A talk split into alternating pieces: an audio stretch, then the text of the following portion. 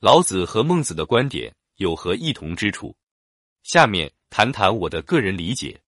在第三十八章中，老子详细论述了道与德的关系，在这里继续论述他们同万事万物的关系。道生成万物，它是万物的本源；德是道的化身，是道的人世间的具体作用，它养育万物。万物表现出各种形态，在自然的环境中能够生长。成熟都是道以及它外化的德的作用，因此万事万物无不以他们为尊为贵。不知道大家是否还记得，在前面的第二十五章中，老子曾经谈到过“道法自然，即道纯任自然”，本来就是如此的。因此，依道而生长运行的万物也应该纯任自然，不应该对他们进行人为的干扰或妄图主宰他们。对于统治者来说，要合于道。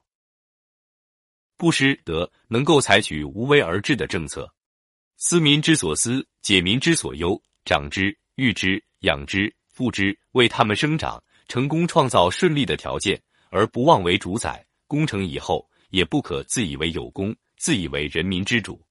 孟子一书中也曾经这样说道：“兵役徭役不妨害农业生产的季节，粮食便会吃不完。如果细密的渔网不到深的池沼里去捕鱼。”鱼整就会吃不光，按季节拿着斧头入山砍伐树木，木材就会用不尽，粮食和鱼鳖吃不完，木材用不尽，那么百姓便对生养死葬没有什么遗憾。百姓对生养死葬都没有遗憾，就是王道的开端了。这篇课文我记得我们高中时候语文课本上曾经学过，不知道大家是否有印象？虽然老子和孟子所持的治国理念有所差异。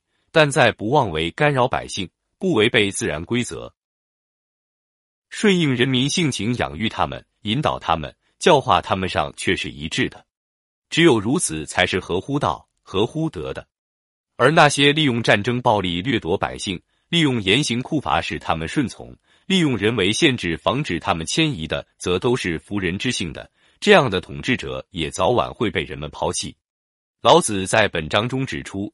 道和德之所以受到人们的尊重，是因为他们抚养万物、保护万物，却不将功业据为己有。世界上最大的德行，就是默默进行、不求回报的付出。